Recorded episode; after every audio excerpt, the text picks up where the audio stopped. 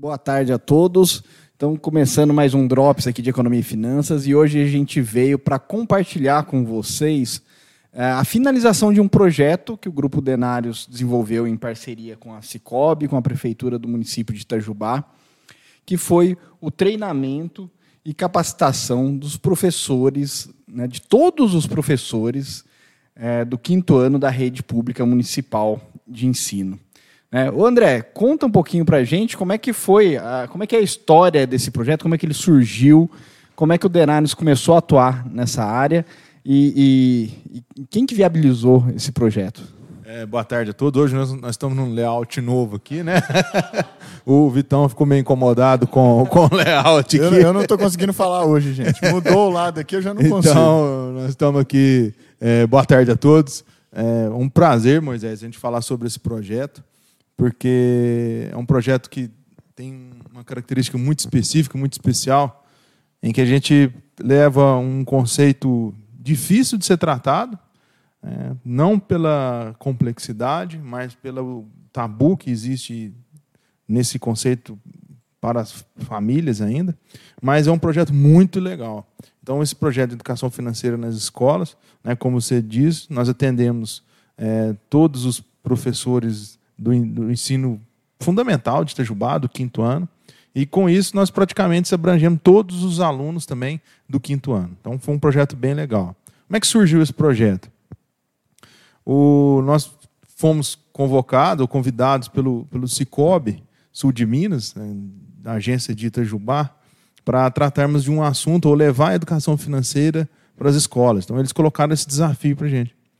E nós aceitamos prontamente o desafio e a partir do livro né, que o Cicobi, o Instituto Cicobi tem, é, nós convidamos outros professores do grupo, o professor Gilberto, a professora Marília, os tutores Leandra, Fabienne, e desenvolvemos uma sequência didática para que os professores pudessem usar o livrinho né, do Instituto Cicobi, Caio achou uma moeda, e a partir daí desenvolver o projeto tratando desse assunto junto com as crianças do quinto ano. Então, é, esse foi o surgimento do projeto. Então, sem o nosso parceiro de hoje, né, o Cicobi, nós não teríamos conseguido desenvolver o projeto, porque ele foi o grande financiador do projeto de educação financeira.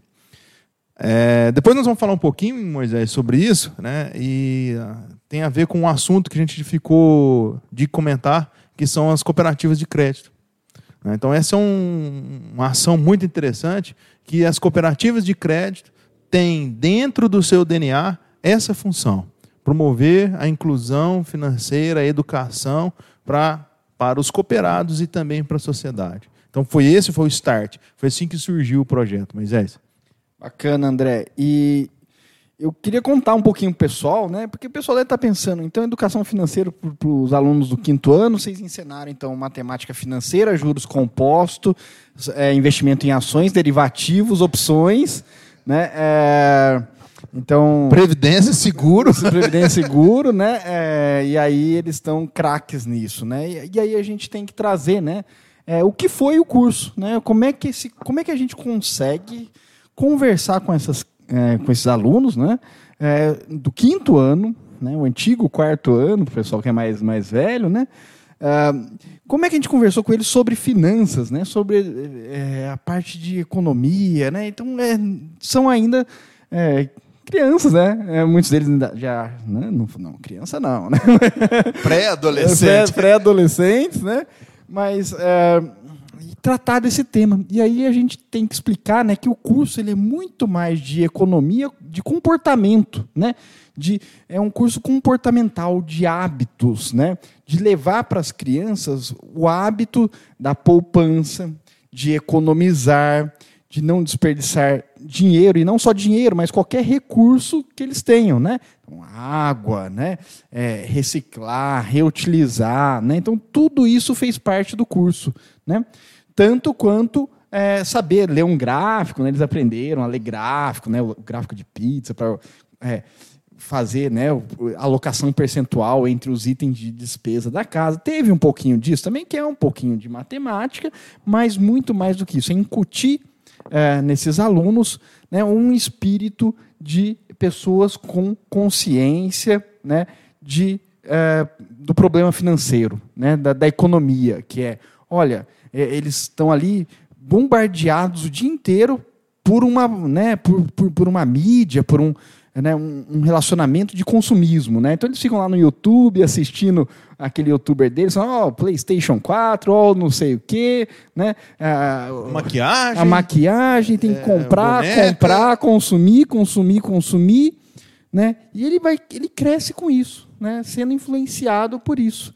Muitos deles vão chegar ali 16, 17 anos, vão conseguir uma conta num banco digital, crédito, né? E de repente o crédito vira dívida, dívida tem grande risco de virar inadimplência, né? Uh, e aí a criança que já vai com essa consciência de do que os problemas financeiros podem causar na vida dele, da família dele, né?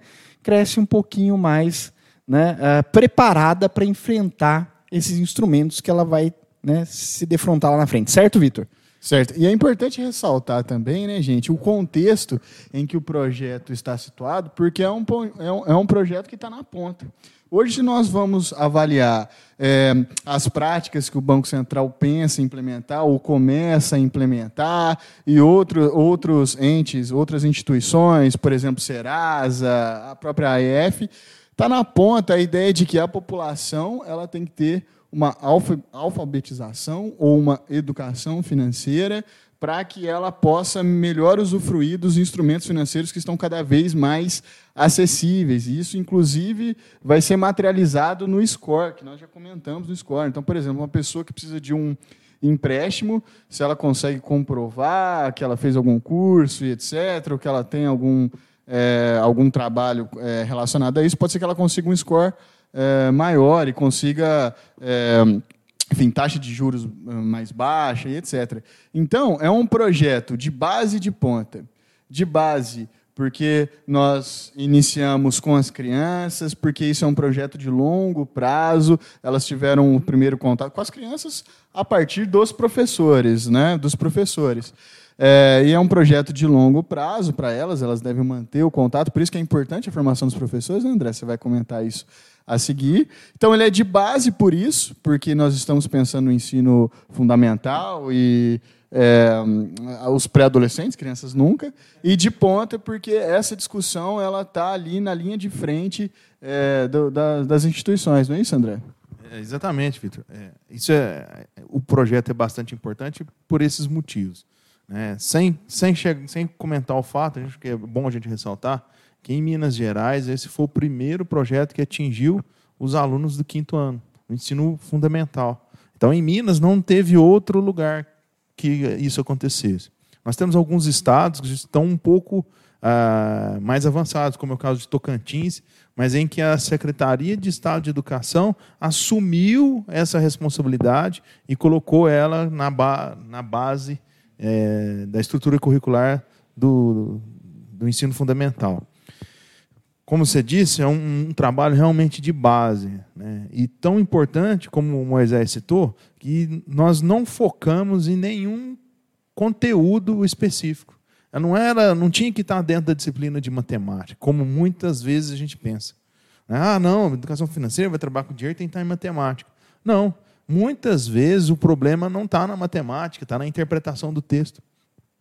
Então nós é, nessa sequência didática foi trabalhado, como o Moisés diz, gráfico, leitura de texto, é, e o que mais importante eu acho que nós tratamos é a realização do sonho. Né? Então, esse foi um tema fundamental que nós colocamos aí. E esse sonho é tão importante interessante que, quando nós fizemos o processo de capacitação dos professores e nós perguntamos para os professores oh, quais são os seus sonhos, alguns falam assim: oh, o meu sonho é viver bem. Né? Mas eh, fica muito intangível é, para que a gente possa efetivamente colocar isso e transformar isso num projeto de educação financeira. Então, esse também foi um grande trabalho que foi, ter, foi feito. É, depois, os próprios professores relataram que as crianças é, de quinto ano, né, na faixa de 10, 11, 12 anos, algumas não tinham sonho. Então, uma criança com 10, 11 anos sem um sonho, né? E teoricamente a gente estava tra tentando traduzir esse sonho em dinheiro, mas não pelo fato do dinheiro em si, mas para provar ou mostrar para essas crianças que é possível quantificar esse sonho e se planejar para realizar esse sonho. Aí vem o planejamento que nós tratamos de curto, médio e longo prazo. Então foi um processo muito legal, é, muito interessante e emocionante também, não foi, Moisés? Que nós tivemos algumas situações é, que de encher os olhos de água. Perfeito, é, é emocionante. Então a gente vai daqui a pouco falar das emocionantes. Agora vamos falar de alguns fatos interessantes, né? Então o André falou de que, que, que, essa educação financeira tem muito a ver com planejamento, né? com a educação, não só na matemática, mas no planejamento que é multidisciplinar, que vai entrar todas as matérias, todas as disciplinas da escola. Né? Vamos falar de sonhos. Né? Então, teve turma que falou assim: olha, né, eles tinham como tarefas definir o sonho de cada um, de cada aluno, o sonho da família, o sonho da turma e o sonho da escola. Né? Por exemplo, teve turma que falou: olha, o nosso sonho é ter uma festinha de formatura. Se possível, num buffet com brinquedo, parque de diversão, docinho, salgadinho, refrigerante. É, custa caro. Mas primeiro passo, né? Então, planejar, fazer pesquisa de preço, negociar com todos os buffets e ver se algum dá desconto. Conseguiram achar o preço, o menor preço para conquistar o sonho. Ah, já temos o valor que precisamos atingir. Ações para conseguir esse recurso. Ah, se a gente pensasse em um bazar, né? cada criança traz ali algo na sua casa que ainda está em bom estado, mas não está mais sendo utilizado, está encostado. Ah, vamos montar um bazar então à tarde na escola. Vamos vender. Né? Então, em questão de três meses, conseguiram arrecadar mais de mil reais para atingir o sonho, né? com planejamento, né? sem precisar né? É, impor mais essa necessidade para a família. Olha, precisa de dinheiro lá para a formatura. Não é isso que a gente queria ensinar, né? a pedir mais, mas assim a, a planejar e conquistar. Né, e entender qual que é o caminho para chegar lá. Então teve casos de sucesso, né, de turmas que conseguiram, né, muitos trabalhos feitos nessa, nessa área dos sonhos, né? Muitas experiências legais, experiências mais individuais, interessantes, né, André? Que a aluna falando assim, olha, é, antes minha mãe gostava que eu ia com ela no supermercado, não, né? Falava para eu ficar em casa, porque eu ia, eu ficava lá pedindo chocolate, a bolacha, né? Só ia lá para pedir as guloseimas, né? Que não são as prioridades, né? Mas agora ela me chama para ir no supermercado. É mais um momento que eu tenho com a minha mãe. Ah, porque agora eu tenho consciência e até fico perguntando para ela se precisa mesmo comprar aquilo que ela está comprando, né? Então esse tipo de consciência, né? Então é, não é só a matemática, é hábito, né? É, é, é planejamento, são muitas coisas, né? E em termos de emoção, né, André, que a gente encheu os olhos mesmo em várias escolas vendo o trabalho dos meninos, né? O hábito de poupança, os porquinhos ficando cheios, os sonhos bem planejados, as metas, o caminho para atingir o sonho. Né? Então, tudo isso documentado né, em pastas. Os alunos planejaram, de fato, né? sentaram com a família, para a família decidir qual era o sonho o objetivo, o que, que eles tinham que fazer para atingir né? o sonho da casa própria, trocar uma televisão, ir visitar os avós que são de outra cidade, né? Então fazer planejamento, né? Planejamento consciente em termos de finanças, sem endividamento, sem comprometer o que é essencial, né? Então é, foi muito interessante. É, a partir desses dados que a gente pode é, materializar como que a educação financeira, na realidade, ela é muito menos financeira e muito mais ela transborda para a vida da pessoa e para a qualidade de vida da pessoa, né, né gente? Agora, é, André, a gente me parece que a gente tem um vídeo sobre os resultados. Esse projeto já está finalizado, um vídeo apresentando os, os, resultados e o projeto. É isso mesmo? É isso aí, Vitão. O, ontem nós compartilhamos com nas nossas redes sociais um vídeo que apresenta esses resultados. Foi um trabalho fantástico que o, que o Davi, né, está aqui acompanhando a gente aqui, nosso nosso pupilo digital aqui. Filmmaker. o, o filmmaker é. Ele parece o Davi. Dá um tchauzinho, Davi.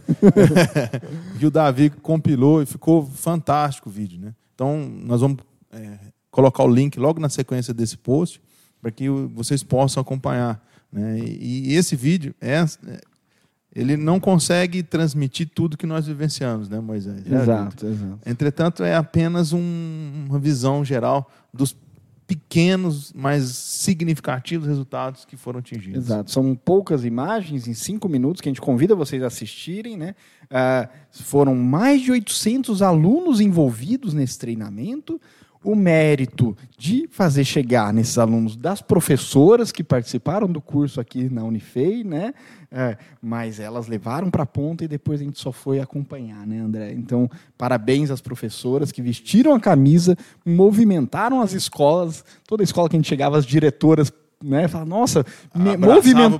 movimentou a escola inteira, né? Porque envolveu não só os alunos do quinto ano, mas dos outros, é, né? O aluno todos. do quinto ano tinha como tarefa, ir lá ler a historinha para o pessoal do primeiro ano, né? Ler a historinha da poupança, do Caio achou uma moedinha, né? Fazer um teatrinho, né? Então teve, movimentou as escolas da cidade, né, André? Então as imagens ficam aí para vocês assistirem. É, então parabéns a todos, né? As professoras, aos nossos tutores, Leandro, Fabienne, né, que vestiram também a, a, a camisa. Professor Gilberto, professor, professor Gilberto, Marília, que sem eles seria a gente não teria conseguido fazer também. Davi que captou as imagens Davi. e editou o vídeo. Ô, Moisés, é, isso é outra coisa legal da educação financeira também. É, a gente só conseguiu bons resultados nesse projeto porque nós tínhamos uma equipe trabalhando junto. Né? Então, e essa equipe foi fundamental para que a gente conseguisse atingir os resultados. Né? Então, esse é outro, outro grande ensinamento né? que tem a ver com o que você falou. É, sozinho, a gente poupar é difícil. Né? Mas quando a gente trabalha em equipe e começa a fazer as coisas juntos, em grupo, em coletividade, as coisas parecem que ficam mais fáceis, ficam mais agradáveis. E, e esse é o resultado que nós estamos tendo. Efetivamente, o trabalho em equipe.